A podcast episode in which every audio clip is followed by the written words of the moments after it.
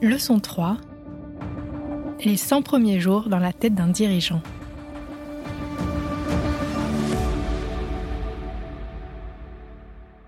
L'arrivée en France, j'ai eu le, bénéfice d'avoir une période de transition de six semaines. Et avant, j'ai déjà eu de call avec mon prédécesseur, donc ça, c'était bien utile. Donc j'ai lu comme je fais normalement les, statistiques OECD hein, dans lesquelles on a parlé, mais j'ai plus spécifiquement aussi regardé le système euh, sur l'accès précoce, qui est quand même assez particulier euh, en France. Et aussi, dans cette période de préparation, euh, le, New Deal de, de Madame Borne a été publié. Et pour moi, c'était très intéressant parce que c'est quand même bien différemment en France que dans des autres euh, pays. Et j'étais positivement surpris par euh, l'ouverture à l'innovation au sens large, ce qui m'intéresse beaucoup. Je crois profondément qu'on doit vraiment avoir l'innovation au sens large, non seulement dans nos, nos, innovations thérapeutiques, mais aussi innovation numérique et autres choses pour arriver à un système de santé qui est durable. Et ça a été vraiment exprimé très clair euh, dans ce rapport et ça m'a bien nourri avant de vraiment commencer à partir du 1er octobre euh, de façon très positive. Je peux pas arriver et juste partager ma vision. Ça, ça, ça marche pas comme ça. Donc, ce qu'on a fait avec euh, notre équipe en France, c'est de, de s'organiser un, un off-site et de faire inviter aussi des experts à ce thème et d'avoir euh, des workshops ensemble comme équipe. Comme on se disait dans un premier euh, euh, podcast, personne ne peut avoir succès seul. Moi non plus, personne. On doit toujours l'élaborer, développer, exécuter ensemble. Donc, je suis commencé euh, avec cet offsite avec des experts de l'externe pour nous challenger, pour nous inspirer, pour qu'ensemble, on a défini Qu'est-ce que ça pourrait dire pour la France Si on se met dans une machine de temps d'ici cinq ans et on souhaite avoir un objectif, comment Takeda va être perçu à ce moment-là, ça va être quoi? Et on a travaillé sur ça ensemble pour que c'est pas quelque chose qui vienne de moi, mais c'est quelque chose qui vient de l'équipe dans sa totalité. Et moi, je suis plutôt facilitateur. Je dis, on va aller vers le futur, mais cette futur va être co-créé ensemble avec tout le reste de l'équipe. Il est assez exceptionnel de pouvoir discuter avec un dirigeant au cours de ses 100 premiers jours de mandat. Comme pour un président de la République, cette période initiale est cruciale pour tout nouveau chef d'entreprise. C'est un moment déterminant pour communiquer ses objectifs et fédérer l'équipe autour d'une vision unifiée et partagée de l'entreprise. À ce moment-là, avec l'équipe de, donc de, leadership de France, je vais vraiment avoir plus de clarté sur où nous souhaitons que Takeda France sera d'ici cinq ans. Donc ça, dans 100, dans 100 jours, c'est faisable. Mais aussi, je veux connaître tout le monde chez Takeda France. tout le monde. Tous les 250. C'est beaucoup. Je veux savoir ce qui est vraiment l'âme de Takeda France. Je veux savoir comment ça se passe dans les hôpitaux, notre deuxième habitat quand même. Je veux savoir comment les gens collaborent dans, dans, dans la vie quotidienne. Donc, je passe énormément de temps. On, on prend des déjeuners avec toutes les équipes, un après l'autre, euh, on des petits cafés euh, sur le terrain euh, pour vraiment comprendre comment les gens collaborent ensemble parce que, comme on répète pas mal de fois dans cette podcast, personne ne peut avoir succès seul. Donc, nécessaire, mais c'est aussi un très grand plaisir à, à rencontrer tout le monde, à comprendre comment ils sont inspirés. C'est quoi ce qui est important pour eux? Comment ils renforcent aussi leur purpose à eux? C'est quoi le développement pour eux? Et ensemble, on peut, on peut créer tout. Il faut juste qu'on se comprend et on se parle.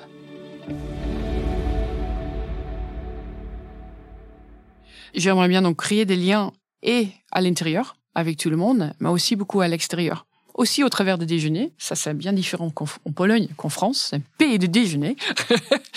et euh, donc aussi là, si chez Takeda, on souhaite vraiment contribuer à un système de santé qui est durable, on doit comprendre toutes les parties prenantes dans le système de santé tout. L'association de patients, dans les, euh, les autorités, euh, dans les CEPS, euh, les médecins bien sûr. On doit se connaître tout. Donc je passe aussi énormément de temps à l'extérieur avec tous les parties prenants, toutes les soirées, toutes les, choses qui, qui sont planifiées pour, pour faire en sorte que je comprends leur enjeu leur objectif. Et aussi avec eux, euh, en collaboration, créer des solutions qui peuvent contribuer un système de santé qui est durable pour que les patients peuvent vraiment compter sur leurs médicaments, mais aussi tous autour, mais aussi ça reste durable pour euh, et le ministère de Santé et nous. Pour définir ses ambitions professionnelles, Ninke s'appuie sur le concept des Big, Hairy, Audacious Goals. Et oui, vous avez bien entendu, des objectifs grands, audacieux et poilus. En clair, il s'agit de viser des buts si ambitieux qu'ils peuvent sembler intimidants, mais qui sont justement conçus pour stimuler le dépassement de soi. C'est inventé par un homme qui s'appelle Jim Collins dans le livre euh, Build to Last. Il a analysé toutes les organisations qui sont là depuis 100 ans. Donc ceux qui ont vécu des différentes guerres du monde, des différentes crises économiques, mais sont encore là. C'est quoi les facteurs en commun entre tous ces types d'organisations Takeda, avec 242 ans, c'est quand même euh, aussi une, organisation qui est là depuis très très très longtemps. Donc je voulais mieux comprendre cette dimension pour faire en sorte qu'aussi moi, quand je dirige une équipe, je fais tout ce que je peux pour avoir des, résultats durables. Et lui, il parle euh, de quelques différentes choses. Une chose, ce qui est très important, c'est chaque organisation a quelque chose qui ne change jamais. Chez Takeda, c'est nos valeurs. C'est nos valeurs. Ils sont vraiment, depuis le premier euh, Takeda à Osaka, il a que vendu les quantités des épices qu'il disait qu'il allait vendre et, pas mis de sable dedans jusqu'à aujourd'hui avec notre decision making tree PTRB, Patient Trust Reputation Business. Nos valeurs sont là. Ils sont pas juste une plaquette à la mur. Je l'ai senti dans pas mal et je, l'ai vu dans pas mal de discussions de, de business aussi. Donc ça, c'est important. La deuxième chose dans son livre qui m'a vraiment frappé, c'est donc le Big Harry audacious goals. Il dit que pour une organisation de se développer continuellement, ils ont besoin d'avoir des objectifs qui semblent bah, hallucinamment grands. Si grands que ça fait peur. Big. Et Harry, c'était le mot qu'il a utilisé pour faire, euh, pour imaginer que c'est un objectif qui est si grand que ça fait presque peur. Donc c'est ça ce qu'on est en train de développer notre réflexion stratégique avec euh, euh, donc le leadership team de Takeda France, c'est pour développer un tel objectif pour nous. Un objectif si grand, personne ne peut le faire seul. Qui a un effet positif vraiment pour les patients et pour le système de santé. Et ça, c'est donc un big hairy goal. Et on a travaillé avec ça en Pologne et ça a très bien marché. On a même atteint des objectifs qu'on pensait qu'ils étaient vraiment, vraiment impossibles. Changer d'algorithme de traitement, euh, bien sûr, c'est pas que nous qui en fait. Hein. Encore une fois, là, c'est avec des associations patients, avec des médecins, avec des parties prenantes aussi, point de vue euh, euh, public. On doit le faire tous ensemble. Mais quand on se met des objectifs qui ont du vrai sens pour le patient, on se met tous collectifs derrière, on peut créer magique ensemble. Les Big, Hairy, Audacious Goals sont souvent associés aux entreprises, mais ils s'appliquent tout aussi bien aux objectifs personnels des dirigeants. Pour la première fois, Ninke nous dévoile les goals qu'elle s'est fixés pour ses 100 premiers jours. Quand on regarde le nom, euh, la liste de, marchés euh, pharmaceutiques dans le monde, France a la cinquième position. Pas chez Takeda ça doit changer. Avec l'accès précoce qu'on a, avec le portfolio qu'on a, avec l'ouverture de l'innovation au-delà des médicaments qui existent en France, la France mérite d'avoir une place plus importante au, sein de Takeda.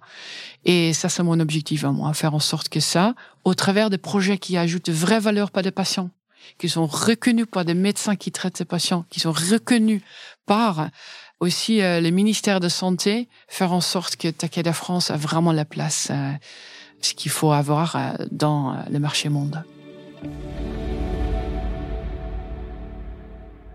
Je n'ai pas peur de ne pas arriver avec les lignes directes qu'on a en tête maintenant à l'objectif, parce que quand on doit dévier du parcours qu'on s'est mis, on apprend des choses.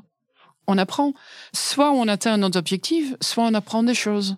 Le plus important, c'est de ne pas avoir de même déviation deux fois. Mais quand on reste ouverte à tout ce qu'on peut apprendre avec ce que Carol Dweck appelle un growth mindset, c'est toujours intéressant. C'est toujours intéressant. Donc non, j'ai pas peur pour ça. En, plus, j'ai les bénéfices d'une super équipe. Donc, euh, si jamais j'ai une idée en tête qui va vraiment pas marcher, ils vont me dire. Hein. Je n'ai pas peur de ça non plus. ils vont me dire, et je compte sur ça en plus. Donc non, ça va, ça va pas être facile, ça c'est sûr. Mais les choses qui sont trop faciles sont pas intéressantes non plus. À suivre.